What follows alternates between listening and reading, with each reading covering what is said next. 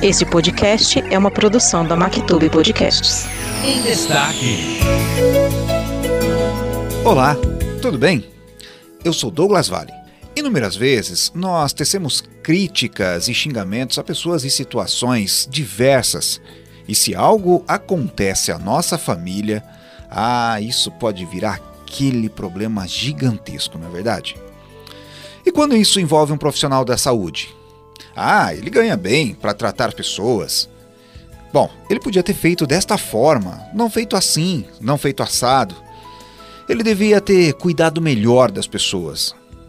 Bom, neste momento da humanidade, esses profissionais precisam de muito carinho, precisam muito da nossa admiração.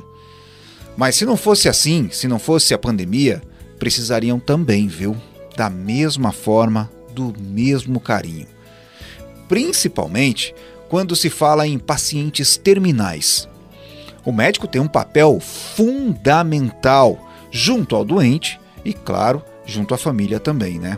Neste programa, nós vamos conhecer um desses médicos e o seu trabalho, que é muito especial. Vamos lá?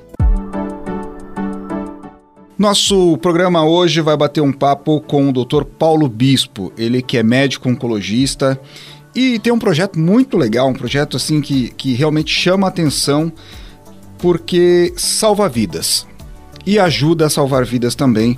É o projeto Peregrinos do Cuidar. Doutor Paulo, seja bem-vindo ao Em Destaque. Muito obrigado, Douglas. Eu que agradeço aí o convite, né? Estou à disposição, não só para essa esse bate-papo aí sobre o projeto, mas também para o que mais você precisar a respeito de oncologia. Tá? Estamos à disposição. Muito obrigado pelo convite. Doutor, eu queria que o senhor explicasse um pouquinho o que, que é esse projeto, é, o Peregrinos do Cuidar, e como nasceu esse projeto, doutor. É, vou tentar falar rapidinho, primeiro do nascimento, da ideia. Né? Então, hoje eu estou com 47 anos e quando eu tinha 16, eu era um adolescente sonhador, jogador de tênis. Meu avô era meu professor, é, meu técnico, né? E a minha ideia era ser profissional, e só que o que aconteceu? Meu avô ficou doente, teve um câncer de próstata, já o diagnóstico, infelizmente, em fase avançada, e minha avó precisava de ajuda, eu praticamente me mudei para casa dele e fui cuidar de, dos últimos meses de vida dele, né? Esse contato foi extremamente importante porque quando a gente vê o lado do paciente, o lado do familiar diante de uma situação difícil como o câncer, né, a gente vai percebendo uma série de situações é, é, como, por exemplo, apoio psicológico, né, a importância disso, né, a importância da questão da espiritualidade, né, que todo mundo numa situação dessa acaba recorrendo às suas religiões, né, de modo mais intenso, é, algumas questões sociais que envolvem aí a, a, a, a, perda da autonomia também do, do, da pessoa. Meu avô era aposentado, militar aposentado, não era professor de tênis, ele também ganhava o dinheirinho dele jogando tênis, isso era importante para ele, né, e socialmente ele perdeu isso, né, e a questão também da, dos sintomas que o, que o câncer avançado pode provocar. Meu avô tinha muitas dores, né? Então foi a primeira experiência é, de contato com uma doença grave como é o câncer, né? E que me levou, inclusive, a, a, a pensar em ser médico a partir daí e já focado em trabalhar com oncologia no sentido de evitar que outras pessoas pudessem passar pelo que meu avô passou e assim como a minha família como um todo, né? E aí eu me formei, fui trabalhar. É óbvio que no começo da carreira a gente trabalha também bastante como clínico, né? E, eu fui trabalhar como clínico em posto de saúde, fui trabalhar em assistência à família, né, no programa de saúde da família, inclusive em cidades pequenas, né, e aí você vai conhecendo a realidade, a dura realidade de ser um doente grave numa situação do SUS, né, infelizmente não tem vaga para todo mundo, os pacientes muitas vezes são são cuidados na própria casa, ou familiares, os familiares não têm a menor condição, preparo, nem psicológico nem técnico para isso, né? Infelizmente, é, é, essas dificuldades todas existem, né? E só quando a gente vive esse tipo de coisa que a gente percebe. E aí, na minha cabeça, as coisas foram juntando a experiência como cuidador do meu avô doente, né? e a experiência de ser médico e ver de fato o quanto que a estrutura ainda é falha, né? E aí eu pensei nessa questão do projeto Peregrinos do Cuidar. O que, que é o projeto então? O projeto ele pensa é, como objetivo é, principal ter uma casa, né, que a gente pode chamar como uma hospedaria, que acolha pacientes terminais de câncer, né, principalmente aqueles mais vulneráveis socialmente, que têm, obviamente, uma gama de dificuldade muito maior, né? É, para que esses pacientes tenham o fim de vida dentro dessa estrutura e, a, e acabem recebendo todos os cuidados do ponto de vista físico, social, emocional, inclusive espiritual. Né? Então, o projeto ele quer chegar nisso, não é ainda o momento que nós estamos, porque está é, começando, o projeto ainda tem um ano aí de, de, de, de funcionamento, né? Está é, tá muito mais uma fase ainda de estruturação, mas a, a, o nosso objetivo final é ter essa casa. Né? E como é que, que uh, o projeto ele se mantém hoje? porque é, e principalmente no momento que a gente está vivendo, momento pandêmico, e para quem está acompanhando o Em Destaque, esta edição do Em Destaque, nós ainda estamos vivendo um momento pandêmico. É, como é que, que esse projeto ele se mantém hoje, doutor? Olha, hoje ele depende totalmente de doações. Tá? Então, nós, temos algumas empresas parceiras que acreditaram na proposta do projeto e que, que acabam doando mensalmente uma quantia, né? É, ainda não é suficiente, né? O que a gente recebe de, de doação de pessoa física, a gente faz alguns eventos e quando precisa cobrir alguma coisa, aí eu mesmo acabo né, bancando aí o, o que precisa para complementar para a gente poder rodar, né? Então é importante que mais gente conheça realmente o projeto. Acho fundamental as informações, né, principalmente por esses veículos como, como esse aqui, o, a, o, em destaque, né, é, para que as pessoas conheçam e, e passem a, a, ser também colaboradoras, né? É um projeto extremamente importante. E a mão de obra desses, é, porque são profissionais, são pessoas que se dispõem para ajudar, para auxiliar, mas acredito eu que sejam profissionais, enfermeiros, técnicos de enfermagem, outros médicos também. É tudo de maneira voluntária também, doutor? Nesse primeiro momento, nós temos uma assistente social contratada estamos é, contratando aí, prestes a fechar a contratação de uma enfermeira, né? Agora, temos psicólogos, eu mesmo como médico, né, e tem outros médicos querendo aí entrar, trabalhando como voluntários. Algumas pessoas que se colocaram como voluntárias para limpeza e para realização de eventos, né?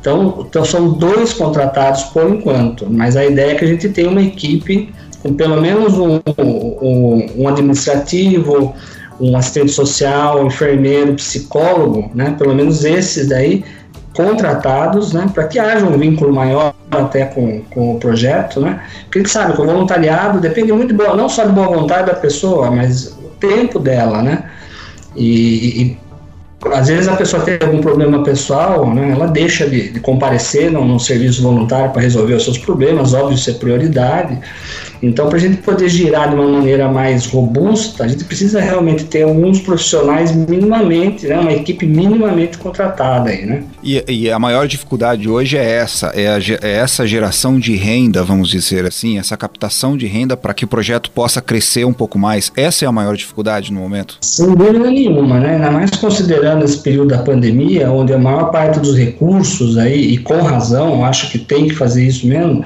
esses recursos públicos estão direcionados né, para o combate à pandemia, para a compra de vacina, enfim, para o desenvolvimento aí de, de, eh, de mais estrutura para assistência, né, leitos de UTI, leitos de enfermaria. Né? Então, a, não só a questão do peregrinos, mas muitas ONGs aqui de Sorocaba e do Brasil afora, né?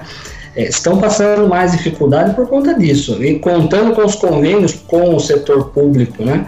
Que é, infelizmente eles estão é, diminuindo né, essa repasse de, de medicamento, é, desculpa, de, de, de, financeiro, de dinheiro, né, propriamente dito por conta da pandemia. Então a gente está contando muito mais com as doações de pessoa física e de empresa, né? Não dá para contar com poder público nesse momento. Agora, doutor, a gente passou um pouquinho por essa parte mais técnica da, do nascimento do projeto, da ideia do projeto e de toda essa parte de estrutura do projeto, o que é necessário, o que se precisa. Mas, obviamente, o senhor tem histórias para contar também, é, histórias deste projeto, histórias positivas, histórias que fazem a diferença na vida das pessoas. É, o que mais é tocante para o senhor quando faz um atendimento de pessoas que têm uh, um câncer terminal e que buscam um atendimento com o senhor? Bom, uh, essa fase que a gente está do projeto hoje, ela está muito mais voltada, até por questão de estruturação, como eu falei, né? Para a gente ter a casa e trazer o paciente, tem que ter toda uma estrutura, né? Quase que um hospital, vamos dizer assim. Então hoje a gente montou uma casa para fazer muito mais um foco voltado para o, o, o preparo do cuidador, tá?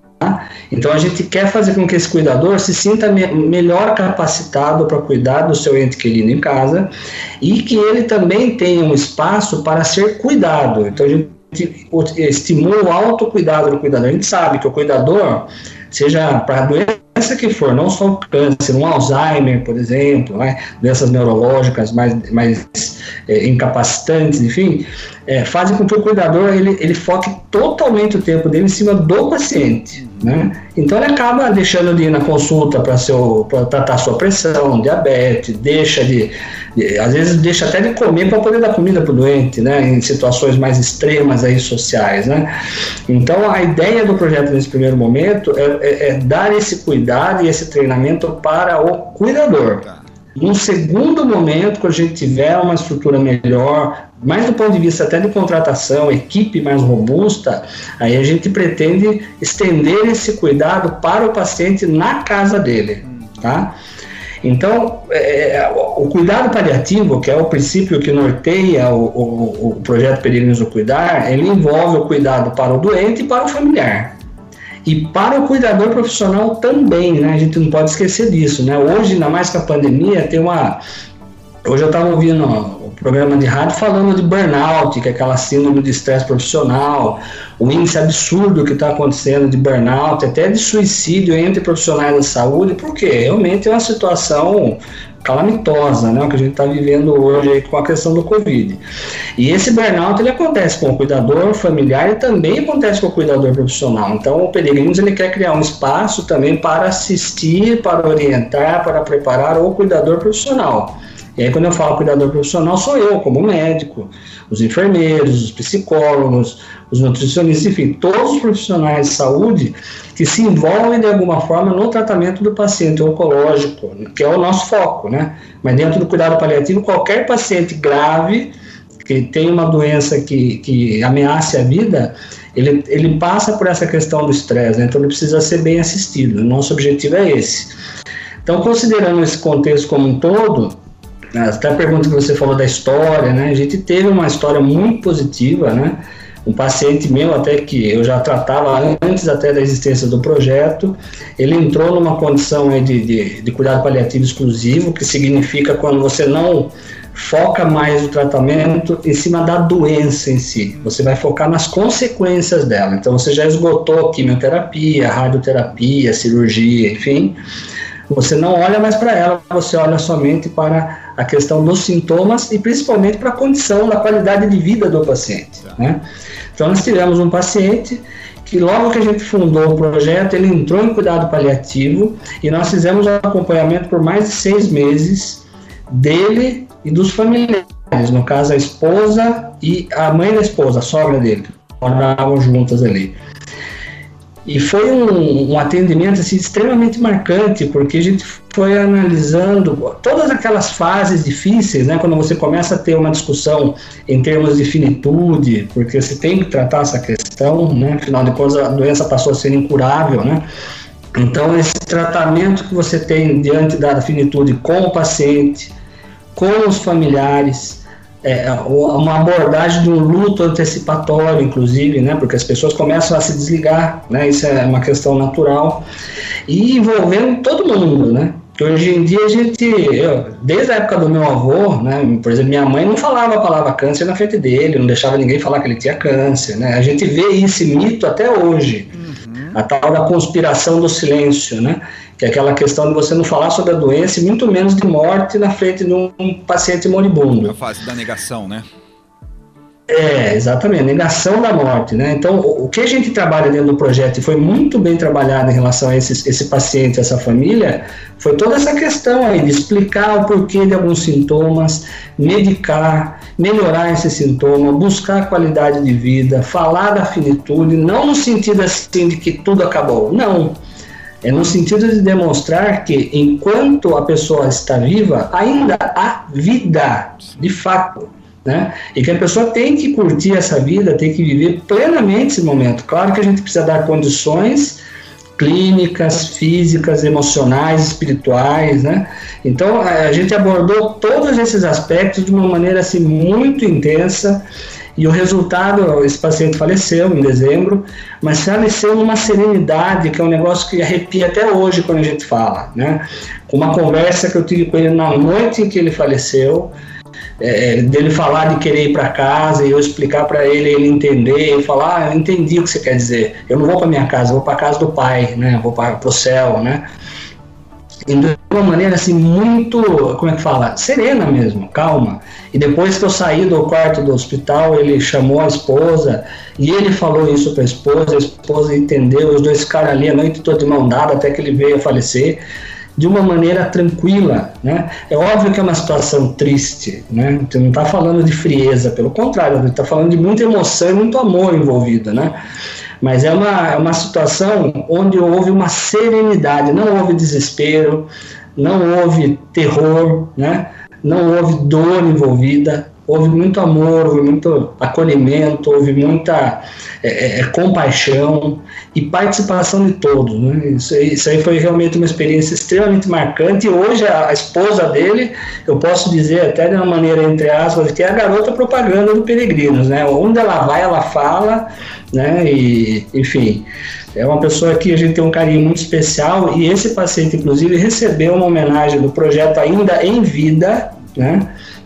Ele foi pessoalmente lá e nós inauguramos um, uma área, que é um espaço de convivência, com o nome dele, como sendo ele o primeiro peregrino, nosso querido Heber Oliveira. Né? Doutor, é uma coisa que chama muita atenção e, e, e obviamente o senhor lida é, muito mais diretamente com isso do que eu, porque o senhor trabalha com é, pessoas que têm, que, que, sofrem de câncer, de algum tipo de câncer. Então, obviamente, o senhor lida muito mais com, com isso do que eu.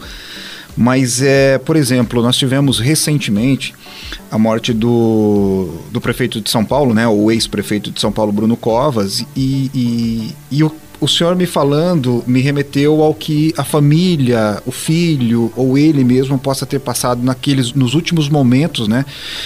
Que não sei se dá pra gente, se é essa a palavra correta, mas é uma passagem mais humanizada. É humanizar esse momento e não só humanizar para o doente, mas humanizar também para a família do doente. Porque quem partiu partiu, vai descansar, como o senhor mesmo disse, né? E eu acredito muito nisso, né? Vai voltar para casa do pai. É, o complicado é para quem fica, a dor, o sofrimento, a saudade e tudo mais. É, realmente, eu até me emocionei agora porque é, dá para perceber que o tratamento que vocês oferecem é talvez essa passagem mais humanizada, mas essa humanização muito mais para a família do que para o doente. É isso mesmo, doutor?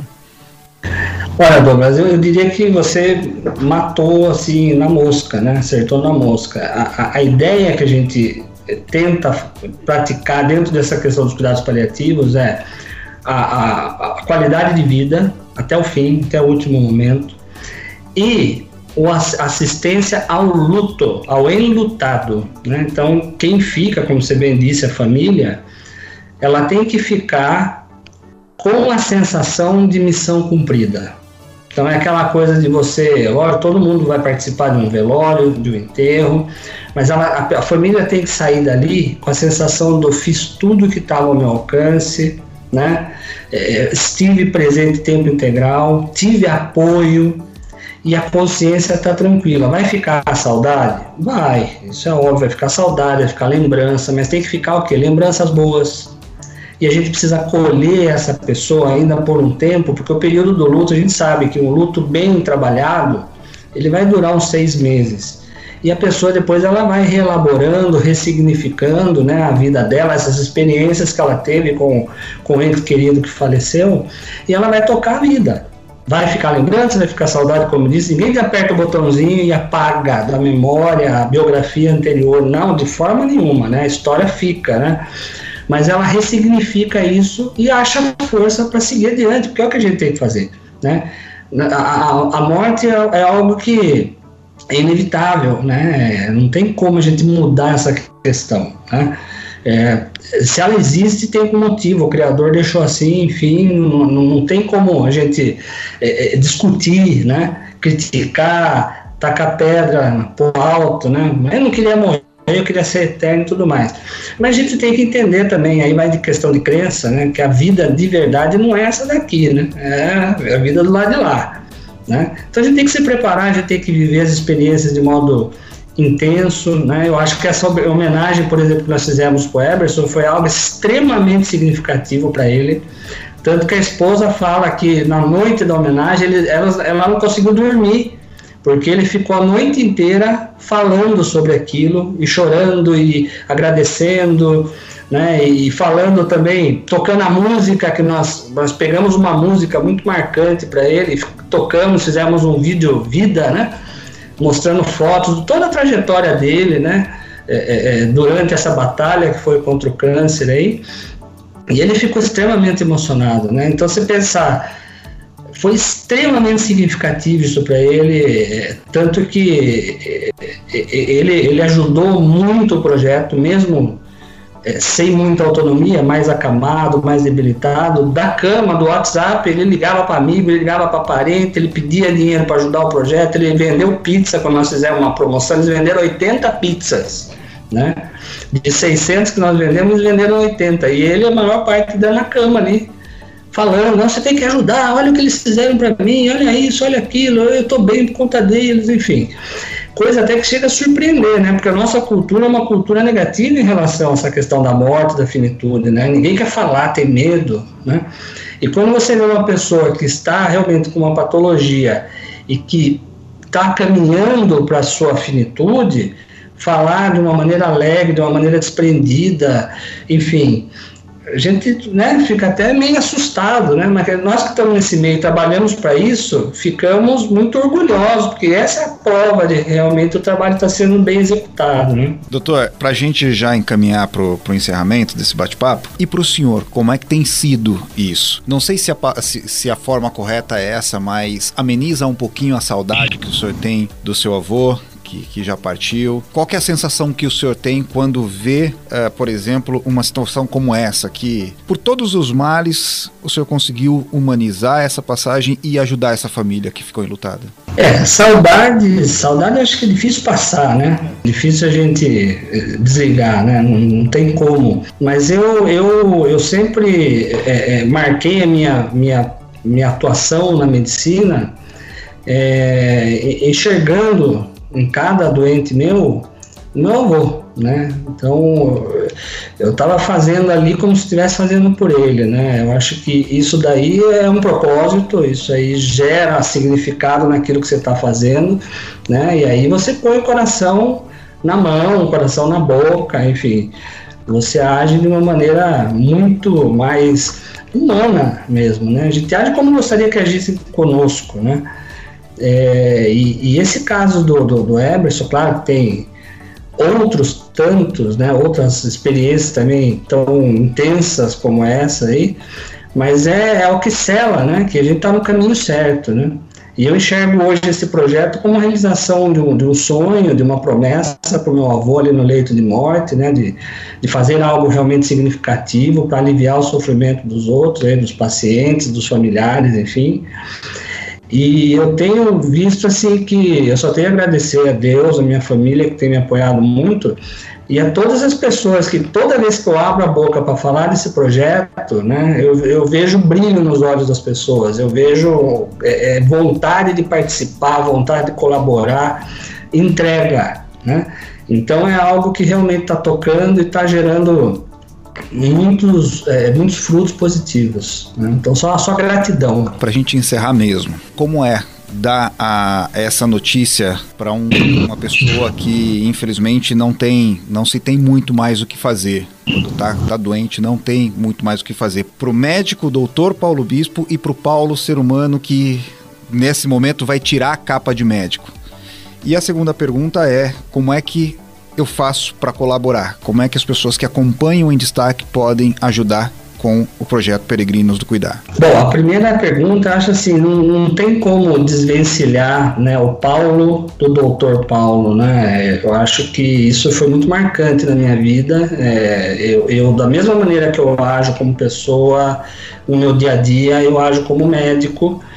É, bom humor, né? Eu, eu, eu consigo falar para um paciente, é, dar uma notícia dessa difícil, é, de uma maneira leve, né? A ponto até de sair todo mundo dando risada no final, né? Porque eu, eu tenho um, jeito mais, é, eu não sou um, eu não sou um cara muito técnico, técnico, né? Meio robotizado, né? Eu ponho o coração na boca, né? E, entendeu? E a gente lida com uma situação difícil como essa aí de uma maneira até mais bem humorada, né? Hoje de manhã mesmo eu fui na casa de uma senhora é, é, eu fiz o atendimento dela e nós demos muitas gargalhadas lá, né? E ela estava com dor, ela tinha um câncer avançado, tanto que eu transferi ela para o hospital. Ela chegou no hospital três horas depois, ela faleceu. Ela estava ali nos finais, nas horas finais de vida. Mas nós demos várias gargalhadas, rezamos junto, tomei café com ela ali. Enfim, são, são coisas assim. Foi um primeiro contato, mas algo intenso e algo modificador, né? É, os cuidadores ali todos olhando aquela situação também, se emocionaram, se envolvendo, enfim. É, esse tipo de coisa que motiva, né? É, nem que seja um instante, né? Que esse instante seja capaz de transformar, capaz de trazer algo positivo, né? E a, outra pergunta é em relação a ajudar o projeto, né? Então é assim, nós temos um telefone, tá? Um WhatsApp. Eu pediria que o pessoal entrasse em contato com esse WhatsApp, que é o 15 3232 1818, tá? Então 15 3232 1818. Quem vai responder a nossa assistente social, a Renata. Por que, que eu gostaria que entrasse pelo WhatsApp? Porque ela vai ter condição de encaminhar para essa pessoa interessada em ajudar uma apresentação do projeto escrita, um texto falando toda esse, a motivação né, que gerou essa, essa, essa questão da ideia do projeto, para que essa pessoa saiba mais detalhes ainda. E fica esse veículo aberto também para tirar dúvida, para marcar um horário para ir conhecer a casa. Né? A casa fica na rua João dos Santos, 185, na Santa Rosália. Fica na rua de trás do, do, hospital, do hospital, não, do estádio municipal. Tá? Tá aberta lá, segunda a sexta-feira, das 8 às 5. Quem quiser visitar para conhecer, ver o que a gente faz, né?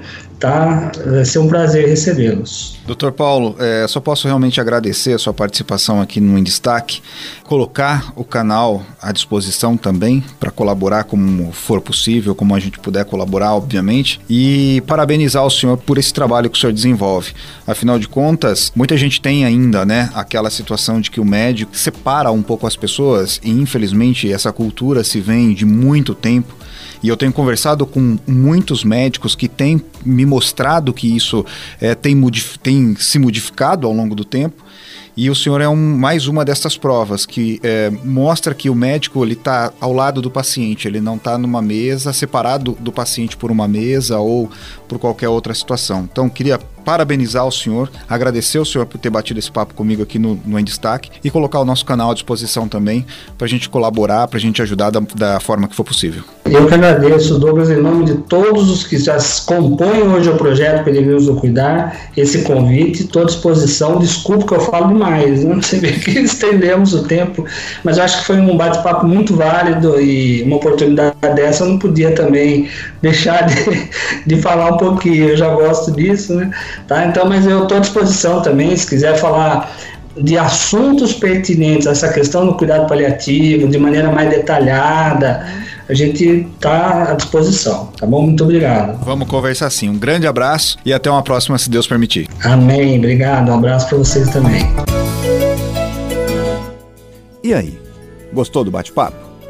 É, às vezes é preciso a gente se doar um pouquinho, né? Nos doarmos, ajudarmos quem a gente puder, da forma que a gente puder, fazer as pessoas sorrirem, fazer as pessoas um pouquinho mais felizes, mesmo nestes momentos mais difíceis da vida. Afinal de contas, para que estamos aqui se a gente não pode ajudar alguém? Fica a dica para você. O projeto Peregrinos do Cuidar atende então pelo número 15 3232 1818, é o WhatsApp inclusive, viu? E se você quiser conhecer um pouquinho mais o projeto, ele fica na rua João dos Santos, 185 em Santa Rosália. Fica ali, pertinho do Estádio Municipal Walter Ribeiro, aqui em Sorocaba. E você vai conhecer e quem sabe vai ajudar um pouquinho mais aí essas pessoas que estão muitas vezes num momento difícil e precisam sim do nosso carinho. Até a próxima. Um grande abraço a você. Tchau.